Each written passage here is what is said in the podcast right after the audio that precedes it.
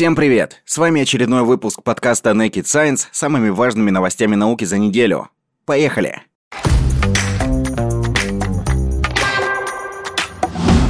Итак, первая новость. Уточненная масса W-бозонов указала на физику за пределами стандартной модели. Многолетние эксперименты на коллайдере Тиватрон позволили определить массу W-бозонов с беспрецедентной точностью, но полученное значение не совпадает с предсказаниями стандартной модели. Анализ данных давно закрытого коллайдера позволил найти миллионы событий, кандидатов в W-бозоны и вычислить массу этих частиц с рекордной точностью. Однако полученное физиками число заметно отличается от предсказаний стандартной модели. Возможно, этот результат указывает на долгожданный прорыв в поисках более полной картины физического мира. О нем сообщается в статье, опубликованной в журнале Science большой коллаборации CDF, объединившей сотни ученых из 54 вузов мира. Современная физика базируется на стандартной модели квантовой механики, которая описывает элементарные частицы и фундаментальные взаимодействия между ними. Переносчиками этих взаимодействий выступают бозоны. За электромагнитное отвечают фотоны, за сильное – глюоны, за слабое – незаряженные Z-бозоны и несущие заряд W-бозоны. Слабое взаимодействие ответственно за некоторые формы радиоактивного распада и многие другие процессы, происходящие с частицами и с ядрами атомов. Стандартная модель великолепно согласуется с большинством экспериментов, дает верные и точные предсказания, которые проверены уже многократно. Однако и она предлагает далеко не полную картину физического мира. В частности, в этой концепции никак не описана гравитация. Не существует частиц, которые могли бы играть роль темной материи и тому подобное. Стремясь нащупать основания новой, всеобъемлющей теории, физики ведут эксперименты на ускорителях и коллайдерах. Большая часть этой работы связана с поисками новых, неизвестных стандартной модели частиц, либо с уточнением характеристик уже известных. Такие данные могут указать хотя бы на направление поисков новой теории. Этим и занимались физики из международной коллаборации CDF, обсчитывая данные, собранные коллайдером Теватрон Американской национальной ускорительной обсерватории имени Ферми. Сами эксперименты завершились еще в 2011 году, однако анализ полученной информации еще продолжается. Ученые отслеживают W-бозоны, рождавшиеся в результате столкновений протонов с антипротонами на детекторе CDF-2. В экспериментах 1985-2011 годов зарегистрировано около 4,2 миллиона таких кандидатов. Расчеты проведены с точностью около 0,01%, вдвое лучше предыдущих, и показали, что масса W-бозонов составляет 80 433 мегаэлектрон-вольт на секунду в квадрате. Это примерно 80 раз массивнее протона. Но главное в том, что значение, которое предсказывает стандартная модель, составляет 80 357 мегаэлектрон-вольт на секунду в квадрате. Отличие от новой оценки массы W-бозона более чем достаточно 7 сигма для того, чтобы не считать это несовпадением, чем-то случайным или незначительным. Однако как интерпретировать такой результат, пока не ясно. Возможно, этому помогут новые ускорители и коллайдеры частиц, которые планируются или уже строятся в разных странах. Они позволят зарегистрировать W-бозоны, возникающие при других процессах, чтобы дополнительно проверить и уточнить полученный результат. Перейдем к следующей новости. Неприемлемо. Рогозин получил ответ НАСА, ESA и CSA на требование снять санкции.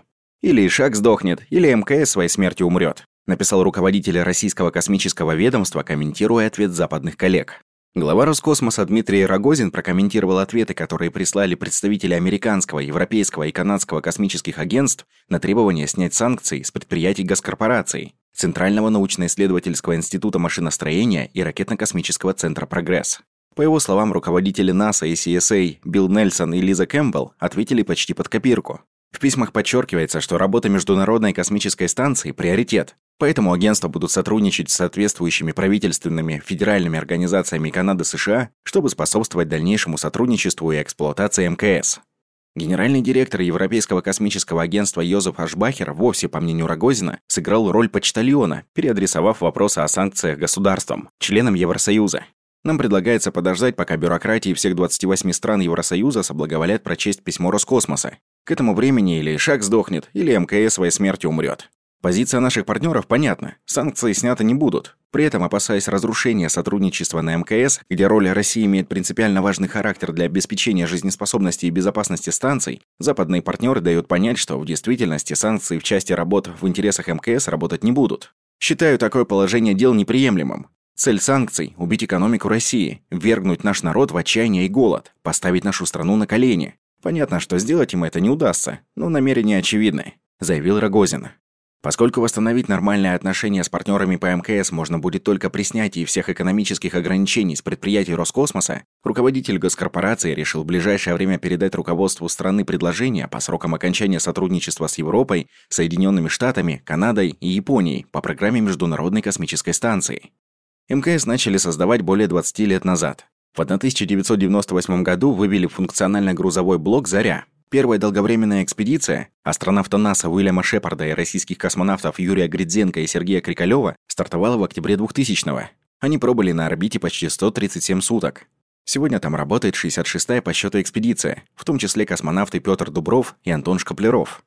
Изначально станцию предполагали использовать до 2015 года, потом срок продлили до 2020, а затем до 2024. Теперь участники программы хотят эксплуатировать МКС до 2030 года. Однако Россия свое окончательное решение участвовать в проекте после 2024 пока не озвучила. Альтернативой может стать национальная орбитальная станция, основой которой, среди прочего, выступят модули, изначально созданные для международной станции. Есть вероятность, что первый запустят в 2026 году. Специалисты НАСА, в свою очередь, изучают способы удерживать МКС на орбите и без участия Москвы, но от сотрудничества не отказываются.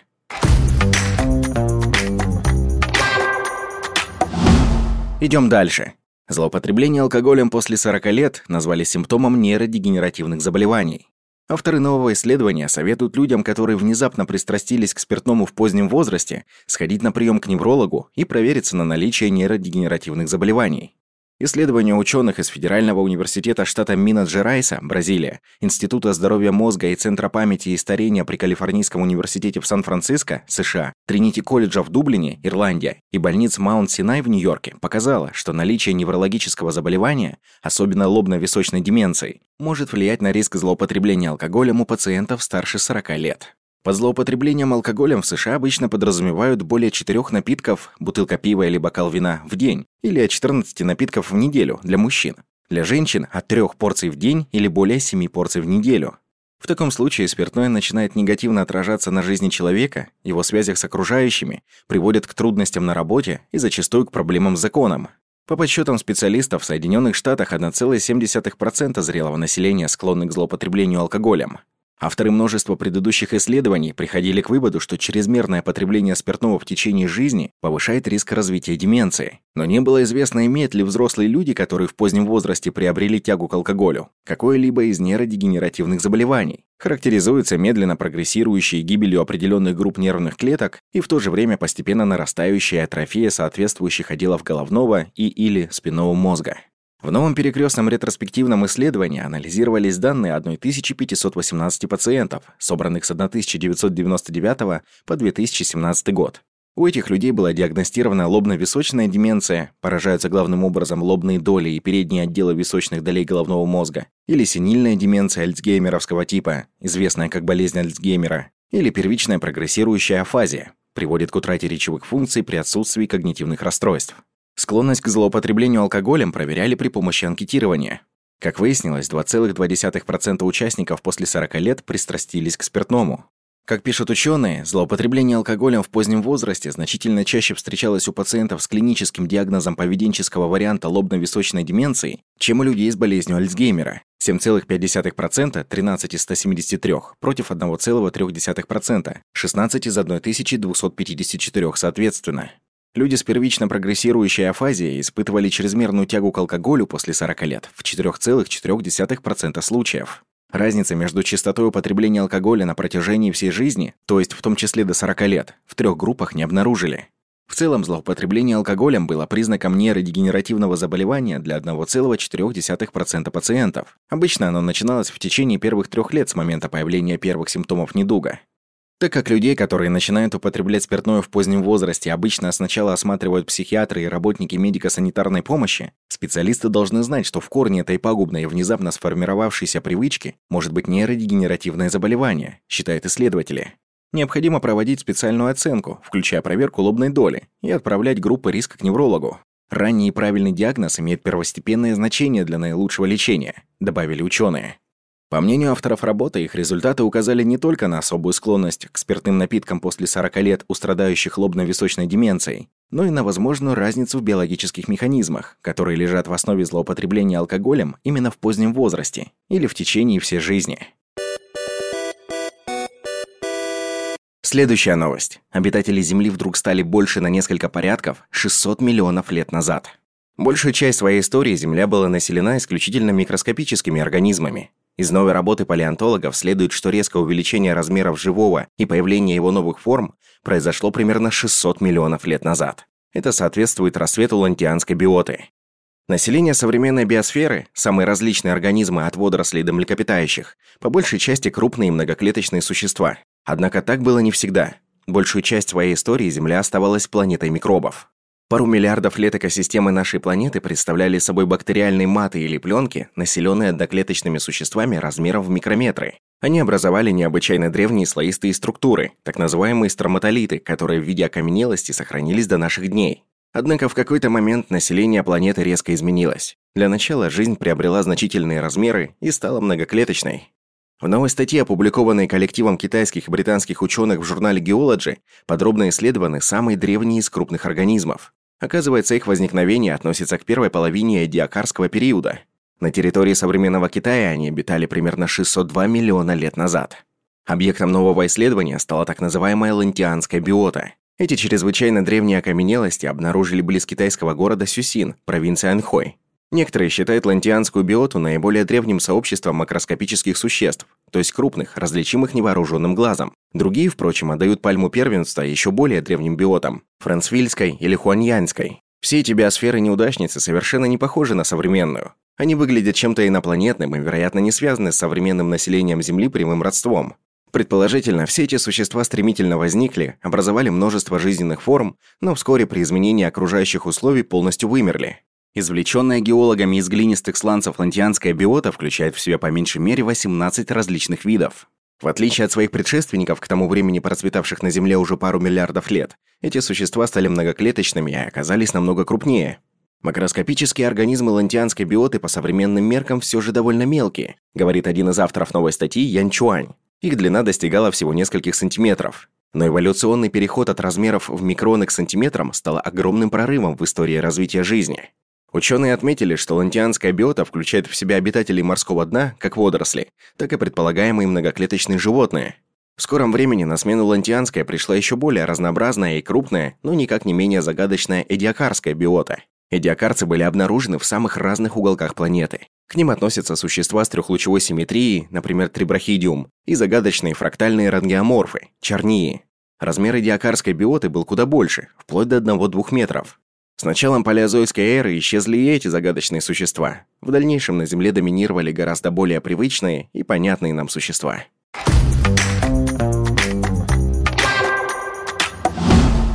Очередная наша новость про то, что ученые определили самый приятный для всех людей запах. Восприятие запахов оказалось универсальным для представителей разных стран, регионов и культур. Ощущение разных запахов, как приятных, так и наоборот отталкивающих, в целом одинаково среди людей, невзирая на все культурные различия. Эксперименты с представителями разных культур и групп с совершенно непохожим образом жизни показали, что большинство предпочитает один и тот же аромат. Среди предложенных в опыте ванили. Такой результат указывает на универсальность восприятия запахов и его эволюционную ценность для нашего вида. Предполагается, что восприятие запахов приятными или неприятными должно зависеть как минимум от нескольких факторов личного опыта, местной культурной традиции и универсальных для всех людей свойств. Все это демонстрировалось и прежде, но чтобы лучше понять, какой вклад вносит каждый из них, Артинар Шамян и его коллеги из Австрии и Швеции провели новые эксперименты почти с тремястами добровольцами из разных регионов, стран и культур.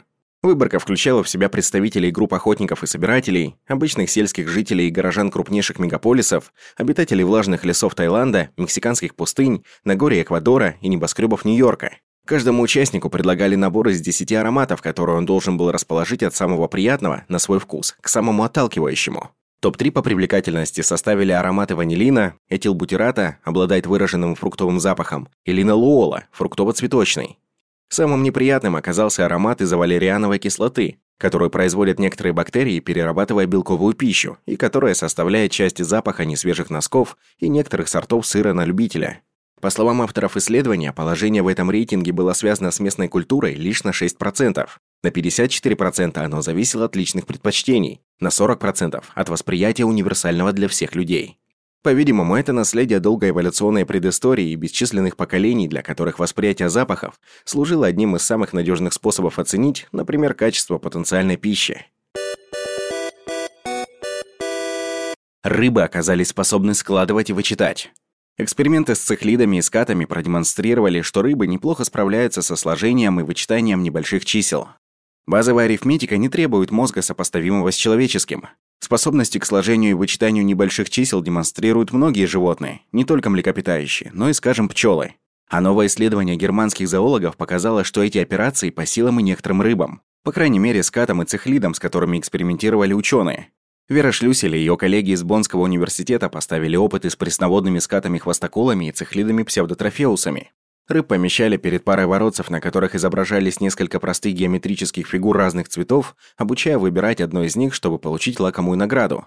Правильный выбор зависел от символов на карточке, которая демонстрировалась животным перед встречей с воротцами. Например, если показывалась карточка с тремя синими квадратами, то награду можно было найти, двинувшись по ходу, отмеченному четырьмя, 3 плюс 1, синими квадратами. Желтый цвет соответствовал вычитанию. С этими школьными задачами справились не все рыбы. Однако 6 из 8 цихлит и 3 из 8 скатов, которые участвовали в экспериментах, легко разобрались, в чем дело. В частности, такие умные скаты делали правильный выбор в 94 попытках сложения и 89% вычитания.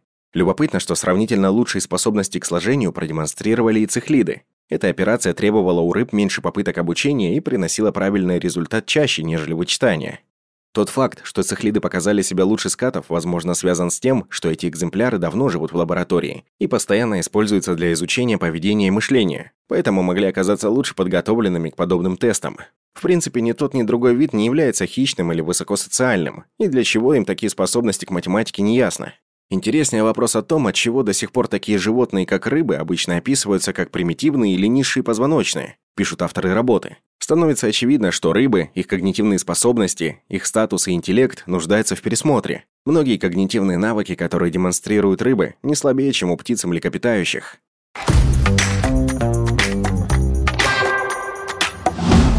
Далее, тираннозавры уменьшили лапки, чтобы их не отгрызли друзья. Предложена новая гипотеза, объясняющая необычайно малую длину передних конечностей ископаемого хищника.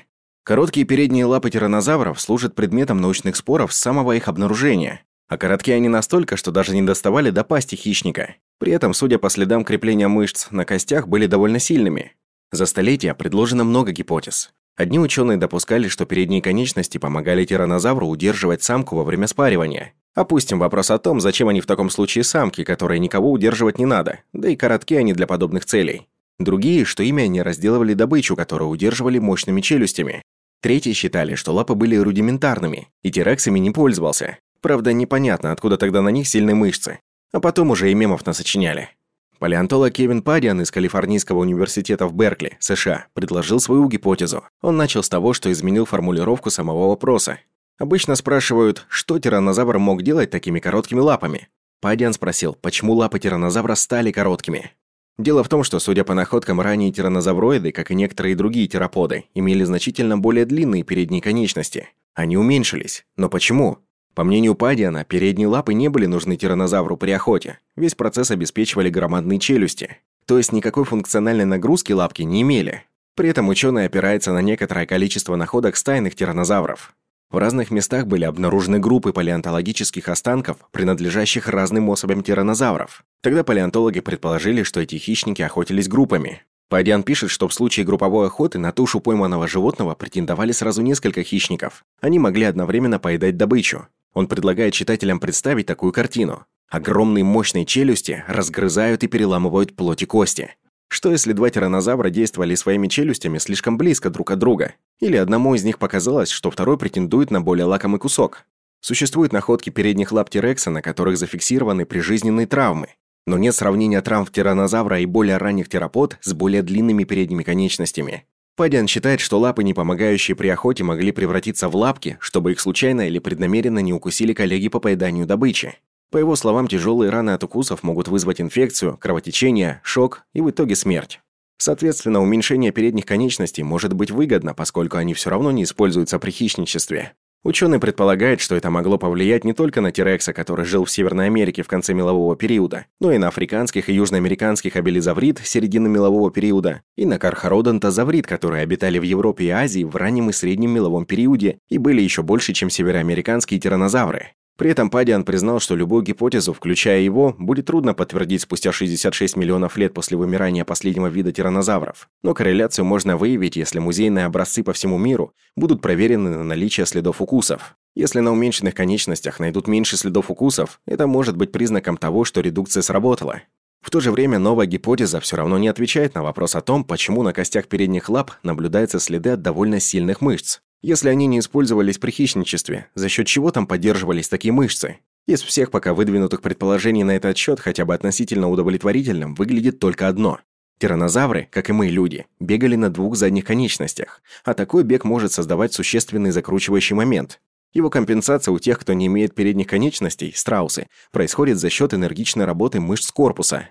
Однако если для компенсации использовать движение даже очень небольших конечностей, как это делают люди, размахивая руками при беге, избежать закручивания будет несколько проще. Впрочем, с проверяемостью у этой гипотезы есть проблемы. Наблюдения за живыми тиранозаврами нам недоступны. И последняя новость на сегодня. Биопродуктивность Земли оказалась много выше ожидаемой. Это означает, что климатические модели, предсказавшие будущее нашей планеты, довольно грубо представляли себе круговорот углерода в природе. Следовательно, реально грядущее может серьезно отличаться от их предсказаний. До сих пор ученые считали, что общая биопродуктивность на Земле порядка 120 миллиардов тонн в перерасчете на сухой углерод, то есть за вычетом воды и всех неуглеродных атомов в биологических молекулах. Почти весь этот углерод берется из атмосферного углекислого газа. Вычитая из этого количества углерод, выделяющийся из почвы за счет распада органических останков 87 миллиардов тонн в год, получали количество углерода, связанного биосферой в год. Огрубленно 33 миллиарда тонн в год. Исходя из этого параметра оценивалась скорость роста концентрации СО2 в земной атмосфере. Однако теперь оказалось, что расчеты не точны. Скорее всего, дело в недооценке земной биопродуктивности современными методами наблюдений, как уже не раз отмечал Naked Science, ответы на многие базовые вопросы, касающиеся земной биосферы, до сих пор не всегда известны ученым. Например, только в 2018 году стало известно, что площадь лесов не сокращается, а напротив растет. Столь же недавно стало известно, что площадь, выжигаемая пожарами в мире, не увеличивается, а уменьшается. Оба этих открытия были сделаны за счет спутниковых наблюдений. С Земли корректно оценить площадь лесов или пожаров практически невозможно. Большое видится на расстоянии. Однако у спутниковых наблюдений тоже есть ограничения. Например, их снимки отличают лес от поля или саванны вполне надежно, но не позволяют точно понять, какова конкретная биопродуктивность в тоннах на гектар того или иного леса, либо любого другого биома. Чтобы выяснить их, обычно берут образцовый участок, оценивают биомассу на нем, а затем умножают площадь таких экосистем на всю известную по спутниковым наблюдениям, получая глобальную оценку биомассы для биоценозов такого типа. Ясно, что при такой методике возможны ошибки. Оценить выбросы углекислого газа из почвы от разложения органических остатков в ней не проще, а поводов для ошибок еще больше. Но до сих пор не было понимания масштабов подобных неточностей. Авторы новой работы попробовали сличить эти две оценки – углерода, поглощаемого растениями, и углерода, выбрасываемого почвой. Дело в том, что есть конкретные оценки по тому, какое количество углерода может выбрасывать участок почвы с той или иной биопродуктивностью. И эти данные получены на участках с контролируемыми условиями, то есть должны быть относительно надежны. То есть за счет них можно проверить, насколько стыкуются между собой оценки мировой биопродуктивности наземных экосистем и оценки выбросов углекислого газа мировыми почвами. Новые оценки по такому методу показали, что реальная биопродуктивность на планете 149 миллиардов тонн в год, а не 120 миллиардов тонн в год, как считали ранее. Выбросы углерода почвы при этом 68 миллиардов тонн в год, а не 87 миллиардов. Встает вопрос, в чем причина таких систематических ошибок? Для выбросов углекислого газа почвы это не так сложно понять. Большинство измерений таких выбросов ведут на малом числе участков, причем не целый год или хотя бы круглосуточно, а по замерам на протяжении считанных часов дневного времени, когда ученым удобно такие замеры делать. Естественно, это может давать серьезные ошибки. По биопродуктивности источником ошибок может быть недоучет спутниками ряда важных факторов. Например, с них трудно оценить развитие подлеска в лесах с сомкнутыми кронами. Не учитывая его биомассу, легко получить ошибку. Кроме того, отмечают авторы работы, спутниковые снимки не способны эффективно учесть долговременное стимулирующее воздействие на растительность антропогенного углекислого газа. Стоит напомнить, по мере роста его концентрации биомасса растения растет заметно быстрее, чем площадь листьев, поскольку растениям становится проще добывать углекислый газ через устица в листьях. Работа может указывать на то, что биосфера связывает антропогенные выбросы углекислого газа быстрее, чем считалось. Следовательно, вклад в это связывание небиогенных факторов, например, поглощение СО2 морской водой или горными породами, может быть не столь крупным, как мы думали. Однако наиболее интересная часть исследования все же в другом. Получается, земную жизнь до самых недавних пор серьезно недооценивали по биопродуктивности. И на этом все. Это все новости, которые были достойны вашего внимания. С вами был подкаст Naked Science. До следующей недели.